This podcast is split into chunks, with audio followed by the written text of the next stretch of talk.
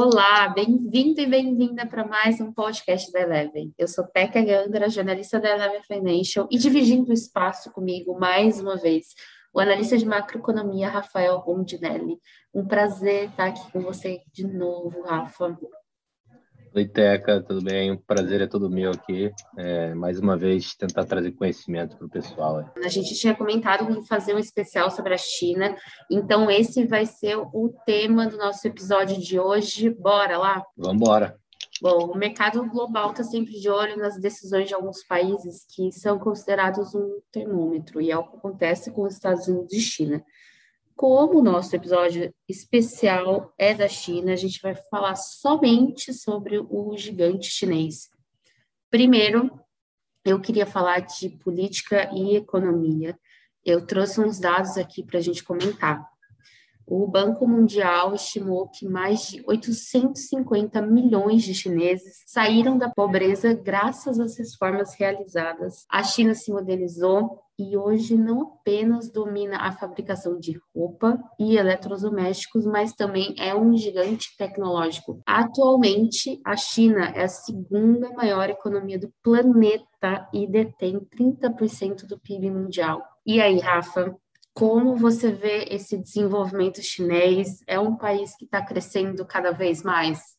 Bom, é, vamos lá. Como você mesmo falou, né, a China hoje aí é a segunda maior economia do mundo e detém aí cerca de 30% do PIB mundial. Então, de fato, aí ela é hoje, principalmente é, na história moderna, né, digamos assim, ela pode ser considerada aí um certo motorzinho do mundo, né? Isso é fruto de algumas características específicas ali da da sociedade chinesa como um todo. Né? Eu acho que, primeiro, vale né, sempre mencionar que a China tem um poder centralizado, né? E, enfim, é, dentre prós e contras aí, eu diria que isso permite pelo menos um planejamento de longo prazo mais direcional, né? Principalmente se você comparar, por exemplo, aqui com o Brasil, né? Com essas mudanças é, constantes de governo, você acaba não tendo é, políticas de longo prazo para que de fato sejam implementadas a atingir certos é, objetivos, né? Isso acaba acontecendo um pouco diferente lá.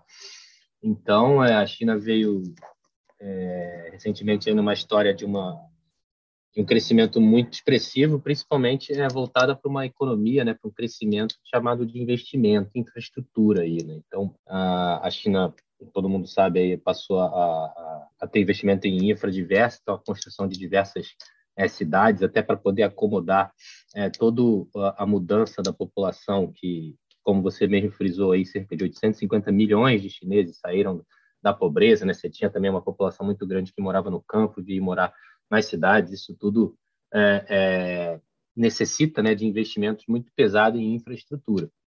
É, e naturalmente essa política de investimento passa também por um consumo muito grande é, de commodities, como aí, por exemplo, petróleo e minério de ferro, e que diversos países, o Brasil, por exemplo, no caso do minério de ferro, acabam sendo beneficiados em relação a isso, né? dado que é, esse tipo de coisa é muito necessário aí na construção civil, na construção de portos, né? aeroportos, rodovias, né? ferrovias e, como eu disse já, as cidades.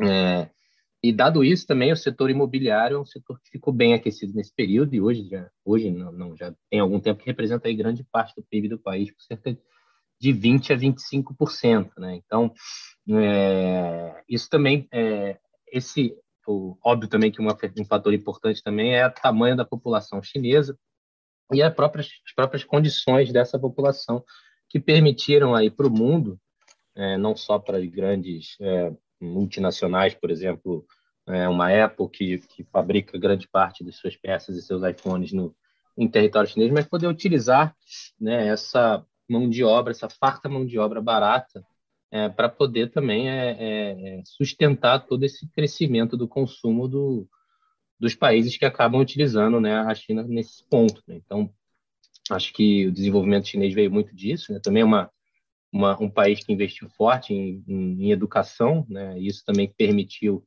e permite hoje o país ser uma potência tecnológica e em diversas frentes também. É, então, assim, acho que esse desenvolvimento chinês foi muito baseado nisso até então. Né?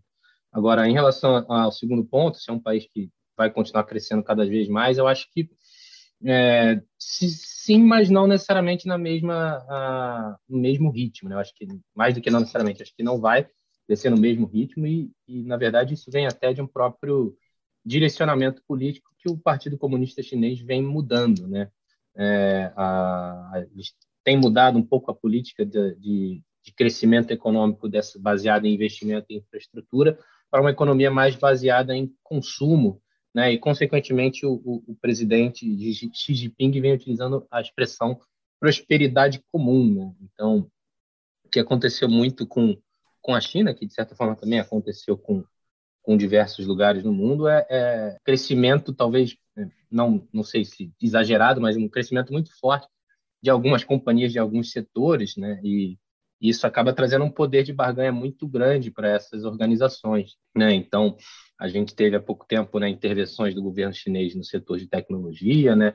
É, caso conhecido ficou como, por exemplo, no, em relação à Alibaba, mas também é, em relação a, por exemplo, o setor de educação.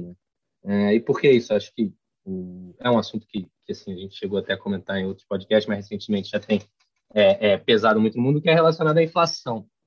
E não diferente do mundo, a China também vem passando por isso, é, não necessariamente de agora, mas, por exemplo, em educação, existe uma cultura muito forte na China né, de, da necessidade de você ser sempre né, o, o, melhor aluno, enfim, é uma competição muito grande, né? As pessoas costumam até dizer que é, quem diz que é difícil, sei lá, um vestibular aqui, por exemplo, não, não faz ideia, na verdade, do que é, é, esse tipo de competição na China. Então, o setor de educação, por exemplo, é, ele estava com um poder muito grande, dado que as famílias acabavam investindo muito em cursinhos diversos, etc., para os seus filhos poderem ser aprovados nas melhores faculdades e e isso é um indicativo até de prosperidade da própria família lá. Então, o governo, por exemplo, colocou as, as organizações, o setor de educação privada, principalmente, modificou para empresas que não podem ter lucro, né? Non-profit organizations. Então, é, esse tipo de, de mudança visa acomodar né, e trazer é, é, é um crescimento para todas as pessoas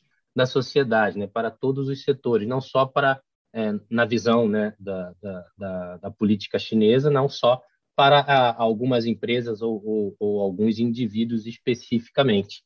Então, isso como um todo tende a, a trazer um crescimento um pouco é, menos acentuado em termos de ritmo, né?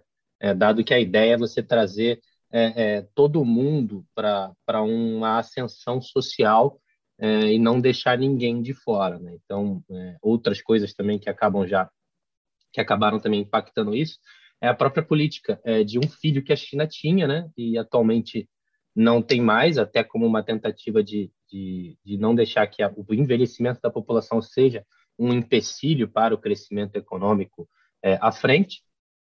É, mas muitas famílias não estavam tendo esse segundo filho, muito em função desse custo que que tava que se tem para você cuidar de um filho, né? Para você é, é, realmente levar o seu filho aí para a prosperidade, que lá na China é muito cultural essa, essa sensação. Então, acho que daqui para frente, é uma, acredito numa desaceleração aí no ritmo de crescimento da economia chinesa, mas ainda numa base muito grande, né? Uma economia que é hoje a segunda é, maior é o maior PIB do mundo, então ainda assim extremamente representativo. É, tem dois pontos que você tocou aí que a gente vai tocar um pouquinho mais tarde, pessoal que é justamente é, os fundos é, a crise imobiliária, né, que que está acontecendo agora. E você acha que ela está estritamente ligada a justamente essa esses 850 milhões saindo da pobreza? Você acha que isso está ligado? Esse dado ele, ele faz? Eu não, assim, eu acho que né, essa toda essa essa mudança do de, essas 830 milhões de pessoas essa ascensão que muitos vieram também do campo, né, foram morar nas cidades, isso teve a sua participação, acredito, nessa, nesse crescimento exponencial é, em algum nível chamado até de, de, bolha no setor imobiliário lá na China, né? É, mas eu acho que o, o digamos a, a, o começo do, do certo do estouro dessa bolha veio mais de mudanças regulatórias do próprio Partido Comunista Chinês em relação ao setor imobiliário. Sim. E daqui a pouco também a gente vai falar justamente é, do ponto da desaceleração econômica, né, que a gente está vendo, é, desenvolvimento, né? E olhando um pouquinho mais para o cenário econômico, vamos, vamos, voltar aqui. Então, olhando para um cenário econômico, quais que foram as principais mudanças que o mercado viu como um potencial e que levou o país chegar até onde chegou? Porque hoje, se você só digitar China no Google, você encontra a primeira frase um dos países com maior ascensão econômica. Será que um dia é, chega aos pés dos Estados Unidos, por exemplo? Bom, é, falando um pouco da, da primeira pergunta que você fez em relação ao que, que o mercado enxergou, né? qual é o potencial que foi visto, acho que, é, voltando um pouco assim ao que eu já falei, o, o, o mundo acabou é, utilizando um pouco a China como esse certo motor da economia mundial, né? principalmente em termos de, de manufatura de peças. Né? Assim, a gente, todo mundo está acostumado né, a ter as suas roupas ou, ou diversos aparelhos é, made in China, né? então isso é muito fruto, eu acho que da farta mão de obra barata que foi encontrada no país, né? até pelas próprias é, é, é, leis trabalhistas da China que permitiram isso. Né? Eu acho que é, é, importante a gente entender que até em algum nível o, o, o, o nível de consumo que a gente tem, dado assim, até o preço das coisas que a gente compra made in China, só são só se permite ter esse nível de preço porque elas são produzidas na China, né?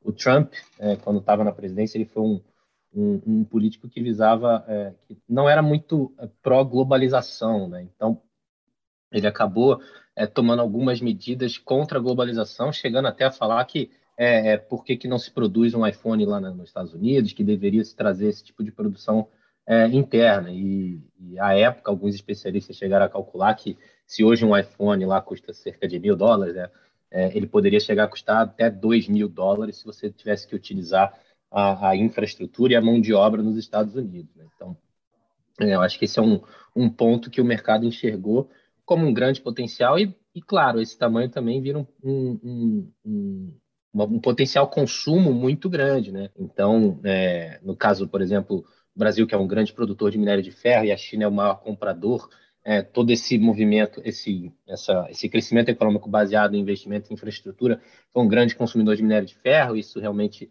traz vantagens positivas para o Brasil é, nesse aspecto. Então, é, é, o consumo em larga escala na China também acaba sendo um, um grande potencial que o mercado é, enxergou e o levou a investir lá, né? não só é, no caso de eventuais fábricas, como, por exemplo, uma Apple tem da vida lá, mas até investimentos diversos que, que vem acontecendo através do, que aconteceram né? através do mercado de capitais e, e por aí vai.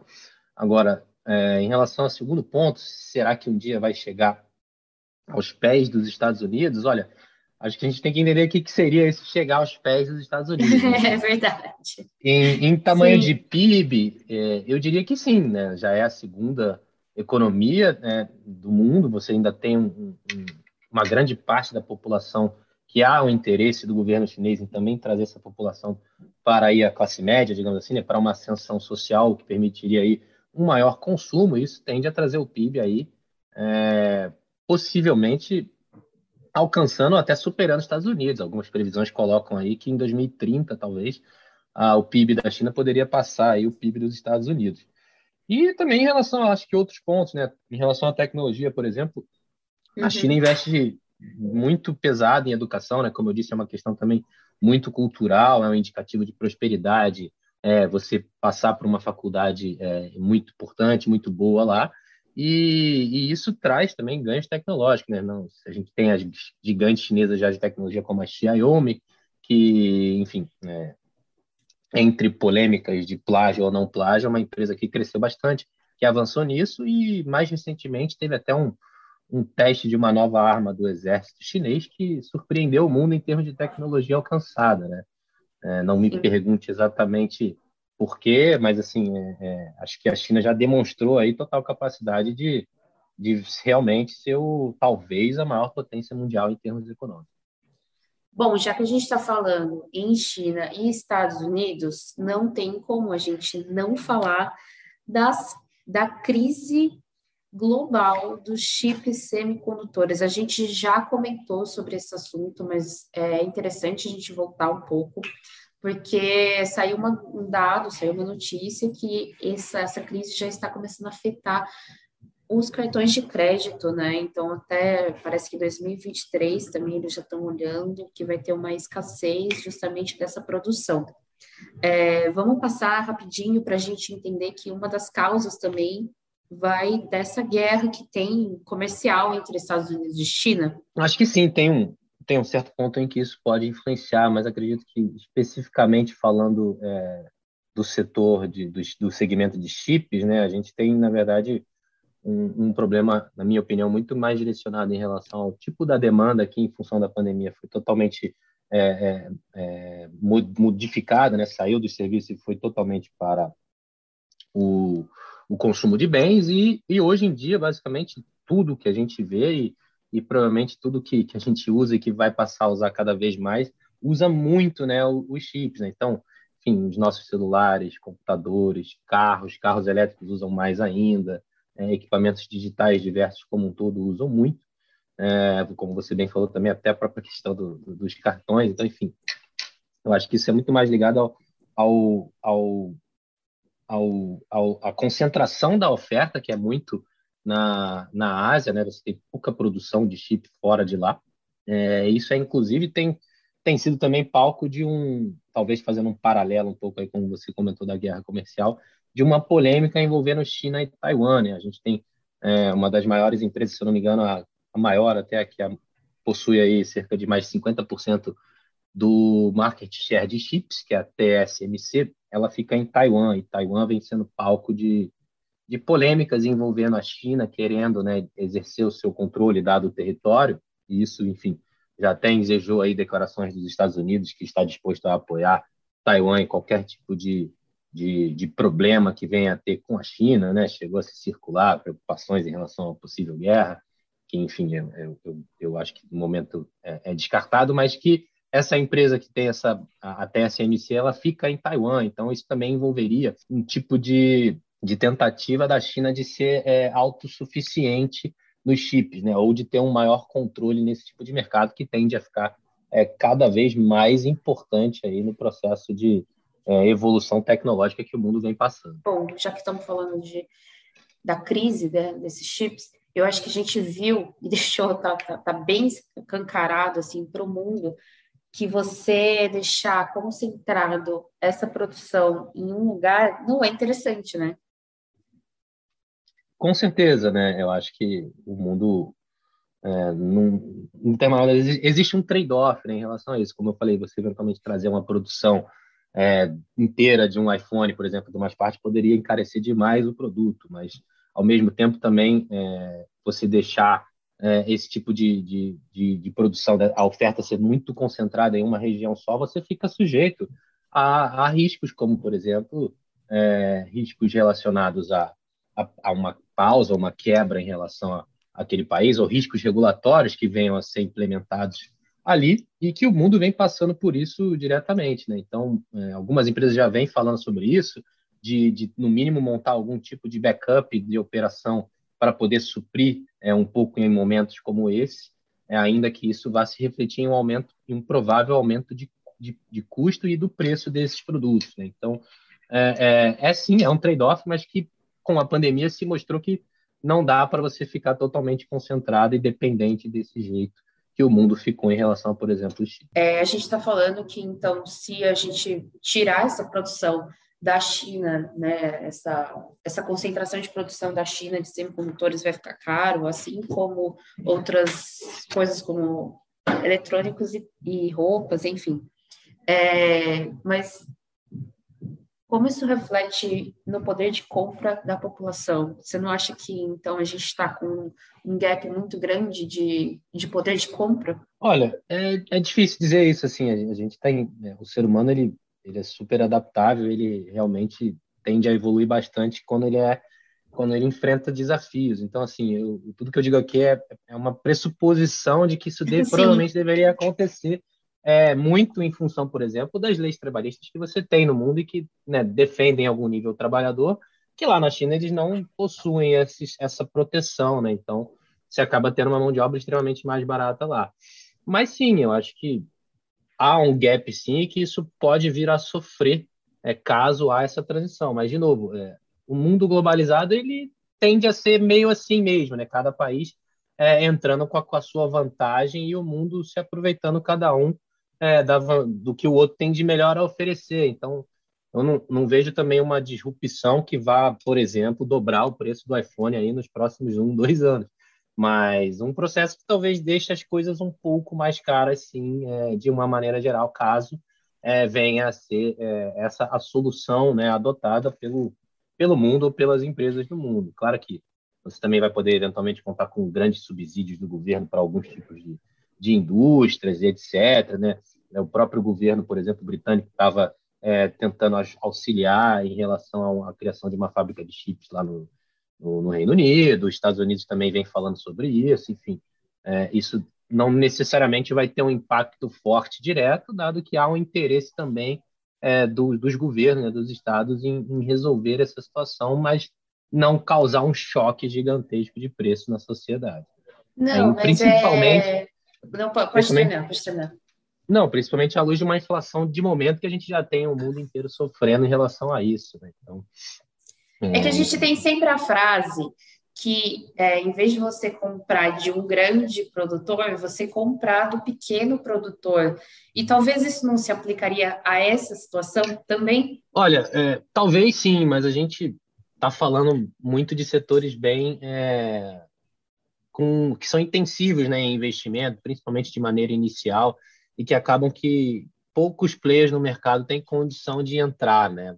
A, a construção, por exemplo, de uma fábrica de chips é realmente extremamente muito cara e muito é, detalhada, né, muito tecnológica, muito rígida, para que eventualmente players menores consigam. Agora, por outro lado, é, preço caro, né, quando, quando, aumenta o preço da, enfim, dos bens, das commodities, você tende a trazer os pequenos produtores é, para o mercado, dado que agora é justificado perante o custo que ele tem. Né? Uma empresa Sim. maior consegue ter uma produção de escala e um custo menor, e o menor não. Então, é, é, eu acho que isso, na verdade, faz parte até da própria, da própria ajuste entre oferta e demanda que o mercado, é, enfim, que a mão invisível do mercado acaba atuando. Então, em algum nível, sim, vai, vai entrar o pequeno, as pessoas vão poder comprar, mas em alguns setores eu acho que isso fica um pouco mais complicado.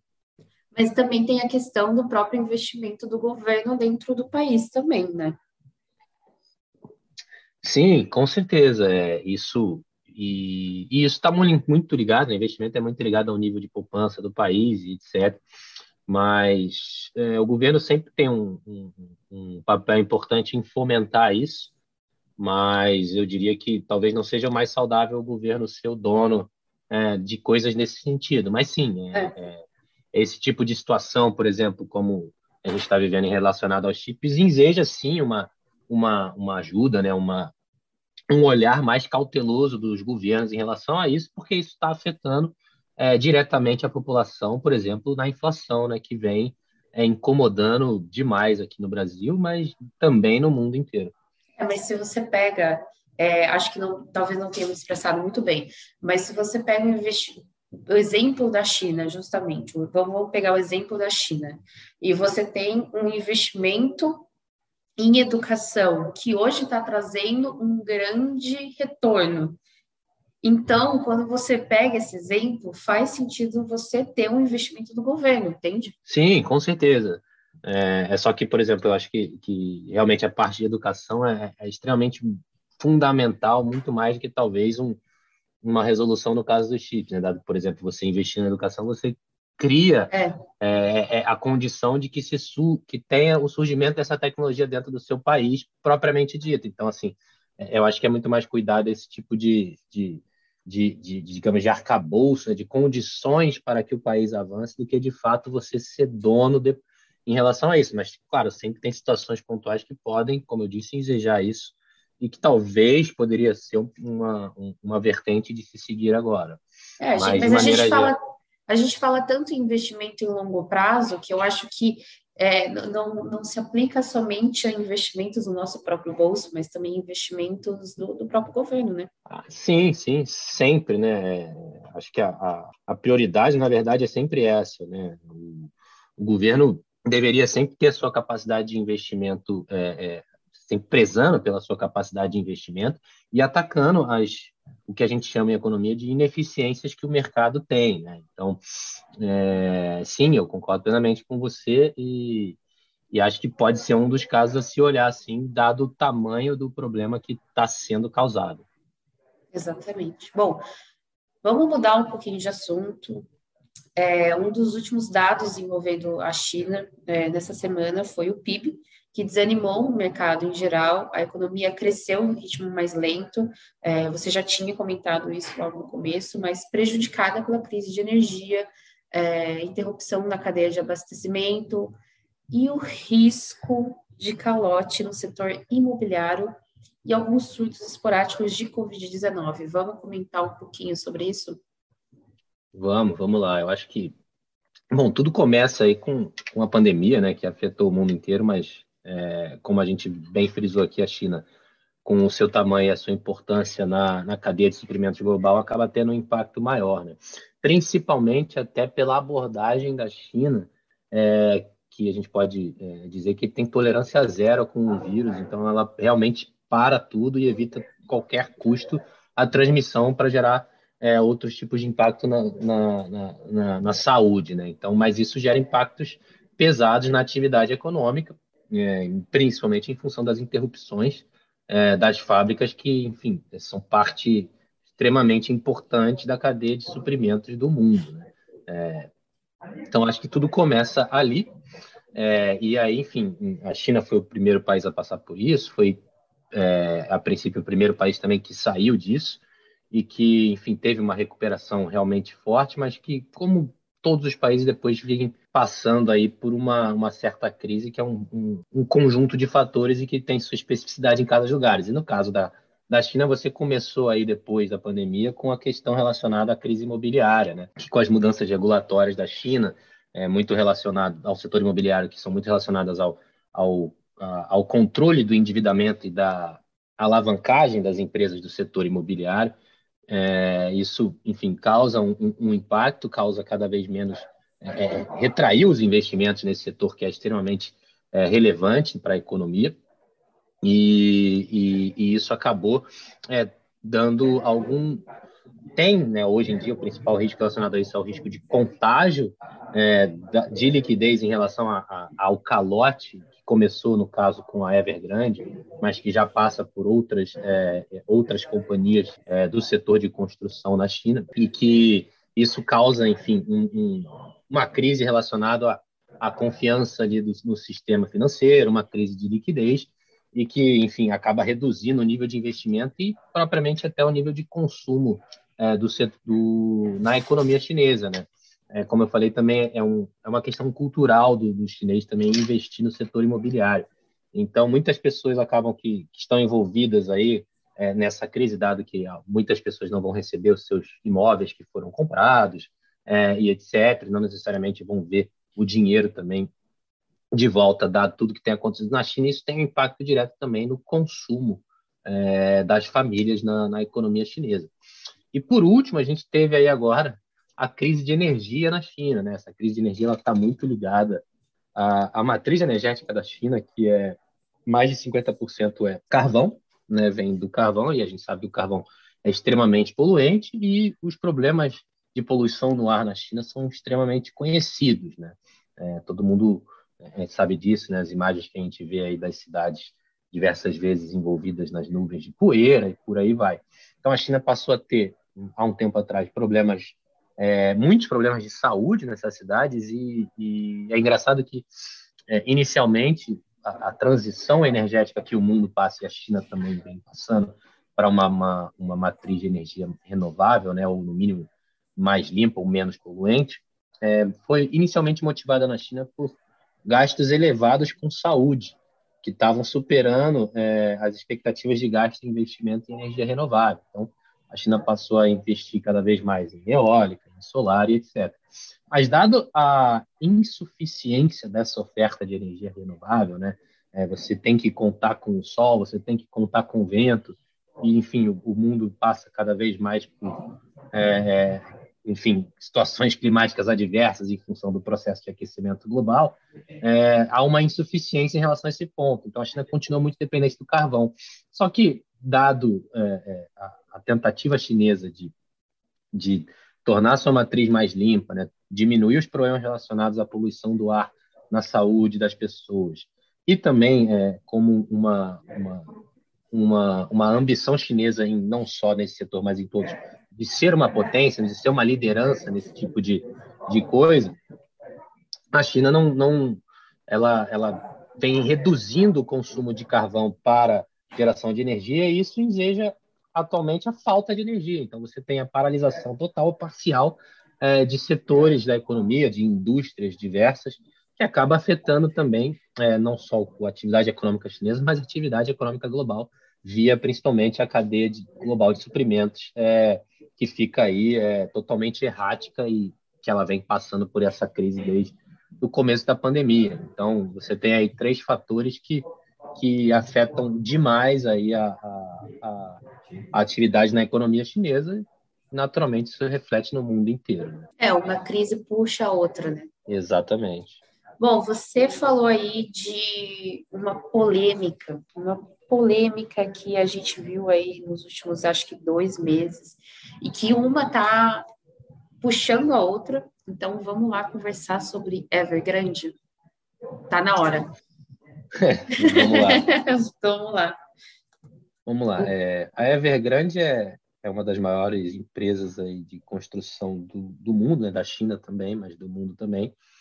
E, como eu disse né, no começo, a mudança é, de, de viés do crescimento que o Partido Comunista Chinês vem colocando passa por mudanças regulatórias no setor imobiliário. E isso veio muito né, do, de um crescimento, é, de certa forma, podemos dizer, um pouco desordenado desse setor em algumas empresas e que acabou é, colocando essas grandes empresas, como, pro, como no caso da Evergrande, com dívidas e uma alavancagem realmente é, não saudáveis. Né? A Evergrande, no caso, ela tem cerca de 300 bilhões de dólares em dívidas.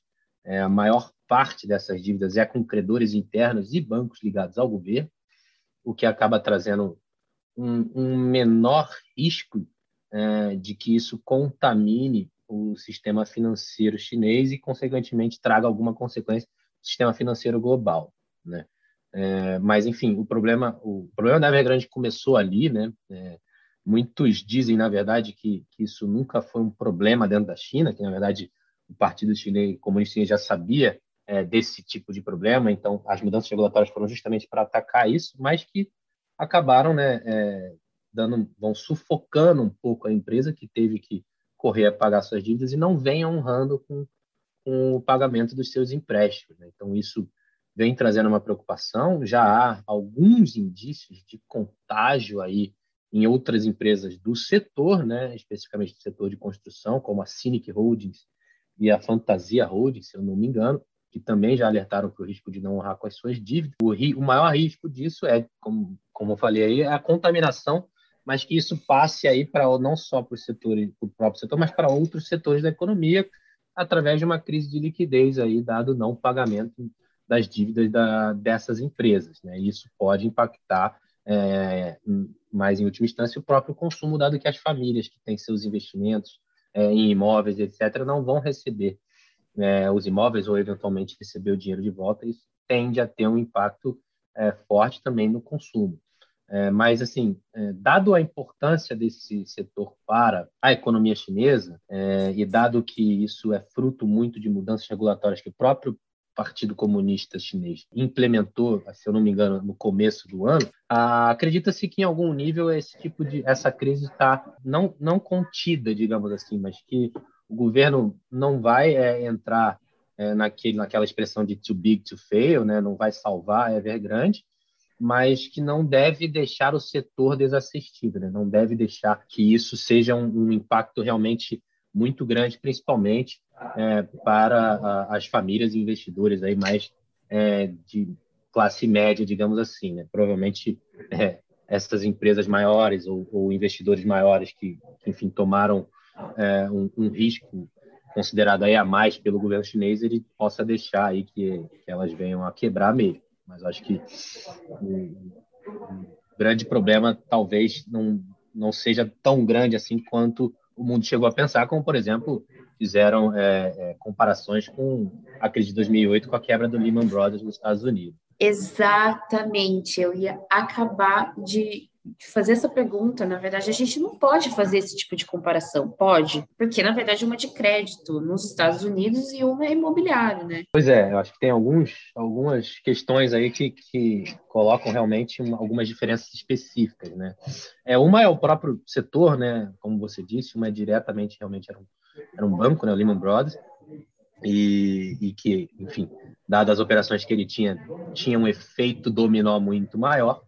É, outra também é que o próprio sistema financeiro chinês não é tão interligado assim com o sistema financeiro mundial como era o caso é, na crise de 2008 com o Lehman Brothers, né? Então tem algumas características aí que eu acho que não, não realmente não permitem que a comparação seja feita nesse nível. Mas chegou a assustar dado o tamanho da dívida, né? Da, da Evergrande e o tamanho do setor imobiliário dentro é na composição da economia chinesa. Né? Então, inicialmente acho que chegou a, a, dar uma assustada, mas que com os, com os próximos passos aí que foram dados e enfim que vem aparecendo, que não tem nada é, realmente resolvido, né? É sempre meio é, é complicado assim a, a saber exatamente o que está acontecendo lá, mas não parece é, nem um pouco realmente que vai ter nada relacionado ao nível que foi a crise de 2008. E hoje a gente está fazendo essa gravação de podcast é, um dia antes, pessoal, estamos fazendo no dia 21 do 10. E hoje mesmo a Evergrande ela voltou a ser negociada, né? Eu confesso que eu vi é, que a Evergrande fez o pedido para voltar a ser negociada, mas é, eu não tenho certeza se voltou, porque é, um dos planos da Evergrande, dado o, as mudanças e o, a necessidade de pagamento que ela tem de fazer das dívidas, ela vem tentando vender ativos, né? E ela estava tentando vender uma divisão de serviços dela, que ia arrecadar aí o valor é, de alguns bilhões de dólares, se não me engano, cerca de 2 bilhões e meio de dólares. Isso, 2,6 que... para ser exato. Isso, 2,6 bilhões de dólares, mas é, não foi para frente a venda desse ativo e isso impacta diretamente aí na capacidade dela, capacidade dela de honrar com as dívidas que já não honrou e com as próximas que vêm acontecer. Então, é, a situação segue é, é, é, complicada ainda ali para a Evergrande. Bom, ainda no sentido de polêmicas, quero falar sobre uma polêmica, um dos grandes destaques aí, é, criptomoedas regulamentação de criptomoedas. Bora conversar sobre isso. Eu ouvi uma matéria, estava lendo, aliás, não era uma matéria, era um podcast, estava escutando esse podcast, e tinha uma teoria, assim, é, que a China estava fazendo toda essa regulamentação e, e barrando as criptos para soltar uma própria criptomoeda dela.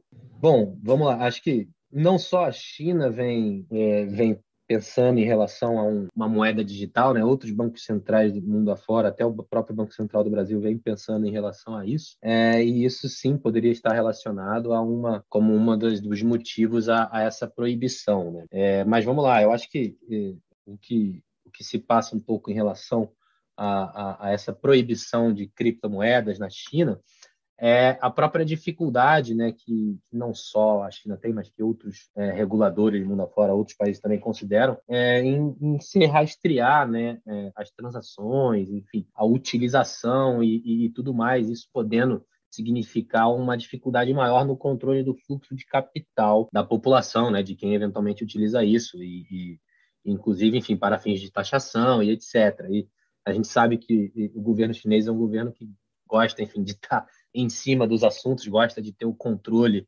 sobre tudo. Então, acho que isso é uma das razões, né? É, chega, os reguladores chineses chegaram a, a, a, colocar as atividades relacionadas à mineração de criptomoedas como ilegais, né?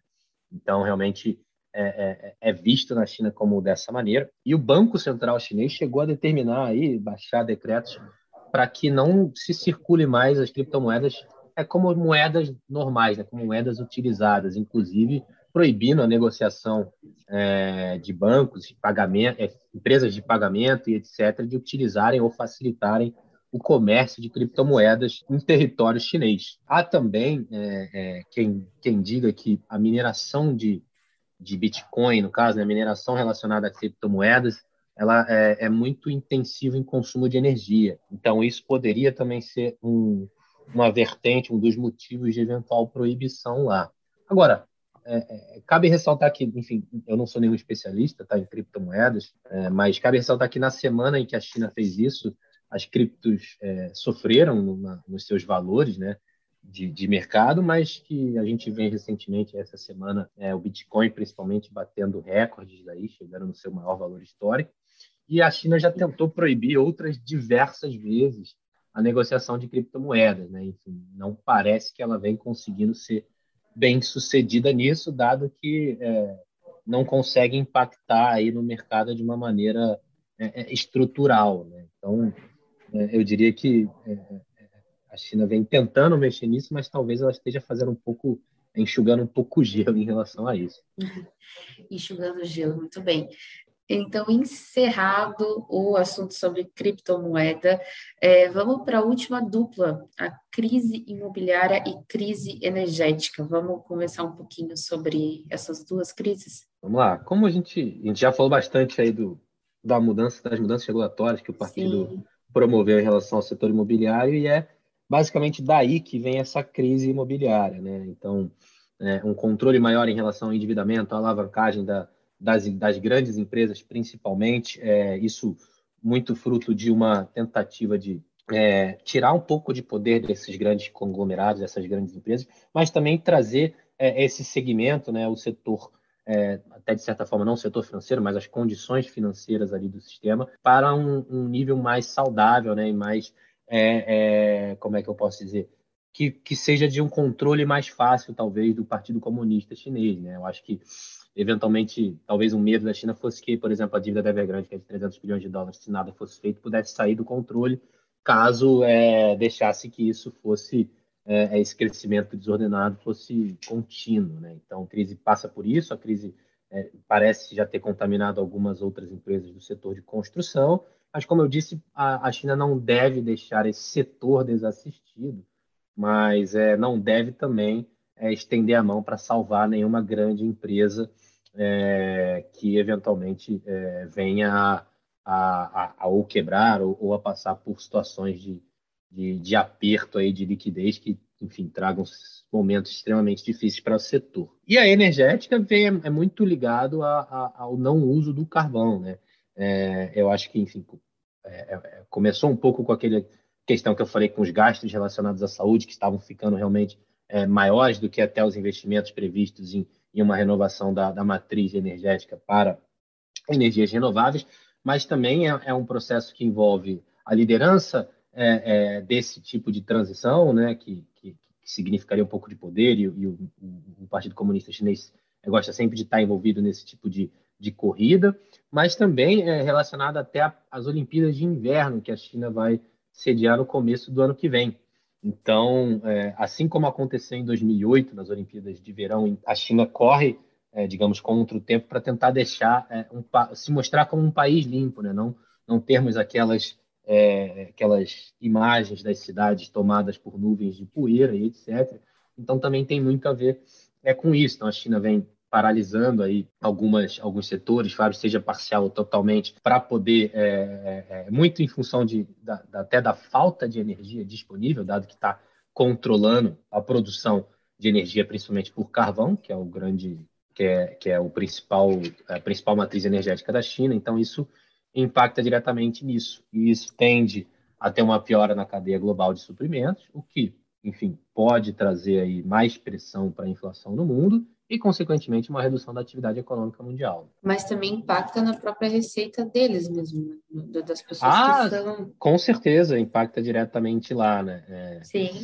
Acho que é, isso, inclusive, é, é, provavelmente já vem impactando até é, os próprios números que você mencionou, que veio o, o último dado de PIB chinês essa semana, que acabou ficando abaixo das expectativas do mercado, enfim isso tudo já demonstra estar afetando a atividade econômica em território chinês. É, uma coisa afeta a outra, né? A gente tem que ficar, ficar atento a isso. Rafa, antes da gente se encaminhar para o final, eu queria saber de você. Tem alguns pontos que a gente não tocou que você acha que é importante pro investidor ficar de olho? Uh, acho que cabe ressaltar também a, poder que o Partido Comunista acaba tendo em determinadas situações específicas. Né? Então, assim, a gente vem comentando aí que a inflação mundial vem incomodando bastante, né? E isso não é a China não fica de fora disso, né? Inclusive impactando até é, a própria ascensão social interna da China, né? Como eu falei, o partido é, liberou o segundo filho, mas é, vem observando que as pessoas não vêm não, não estão tendo um segundo filho porque estão preocupadas com o custo de vida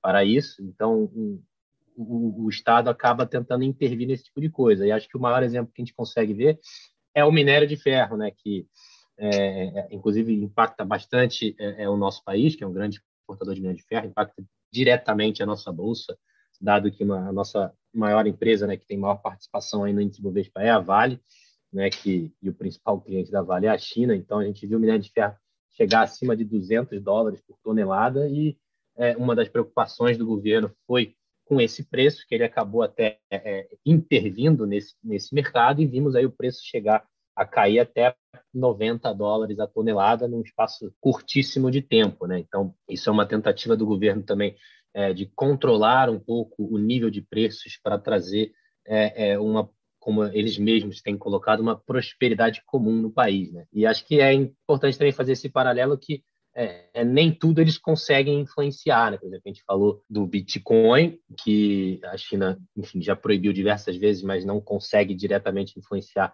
de maneira estrutural né, no mercado, dado aí que o Bitcoin vem batendo novos recordes. É, mas, por exemplo, também no mercado de, de, de petróleo. Né? O petróleo vem aí também subindo bastante, o preço do barril de petróleo no, no, no mercado é, mundial, e isso com certeza também é, atrapalha né, a a tentativa do controle da inflação na China, mas que eles acabam não tendo é, é, é, um poder de influência em relação a isso. Né? Isso fica muito mais na mão é, da OPEP, né, do cartel da OPEP, que basicamente decide é, é, o preço indiretamente ali do, do petróleo no mundo. Bom, a gente está encerrando o nosso podcast de hoje, Rafa. Infelizmente, foi ótimo, mas a gente sempre encerra com uma dica e eu queria saber de você qual é a sua dica para encerrar o podcast de hoje? Bom, é, focando na, no nosso assunto hoje, que foi falar sobre China, eu acho que é, é uma coisa que a gente pode ainda ver alguns, é, algumas questões importantes e para ficar de olho é a relação da China com Taiwan, né? É, que eu comentei brevemente, e que é, isso pode trazer algumas, algumas rusgas a mais aí com o, o mundo ocidental, principalmente com os Estados Unidos. Né? Então, acho que cabe a gente ficar de olho em relação a isso aí, que isso pode desencadear algum tipo de retaliação, né? Como eu disse, não acredito em nenhuma, nenhuma guerra física, acho que o mundo hoje talvez parta para outros tipos de embate, como a gente já viu a guerra comercial entre os Estados Unidos e por aí vai. É, eu acho que talvez seria aí um tema para ficar de olho, enfim, com, com o passar do tempo aí. Bom, a minha dica é ficar sempre ligado nas principais notícias envolvendo os países que são considerados um termômetro para a economia, né? Além de que vamos entrar em 2022 aí a gente sabe que é um ano de eleição.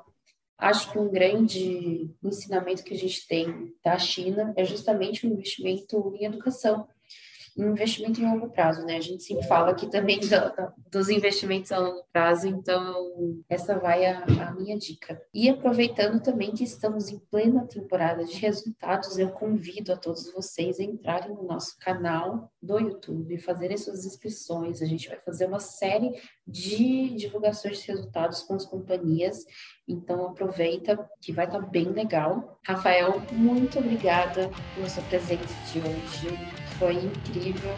Espero que vocês tenham gostado. Muito obrigada. Espero que vocês tenham gostado também. Até a próxima. Até a próxima.